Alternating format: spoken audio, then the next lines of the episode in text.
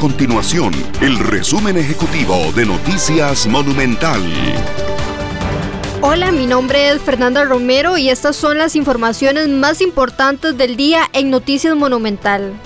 La Fuerza Pública y el Ministerio de Salud mantienen operativos en Santa Cruz de Guanacaste para evitar aglomeraciones y crescas como las que se presentaron este jueves durante los festejos en honor al Santo Cristo de Esquípulas.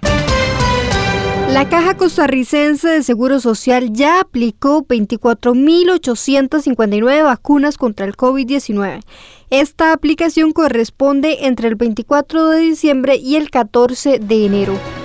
Estas y otras informaciones usted las puede encontrar en nuestro sitio web www.monumental.co.cr. Nuestro compromiso es mantener a Costa Rica informada.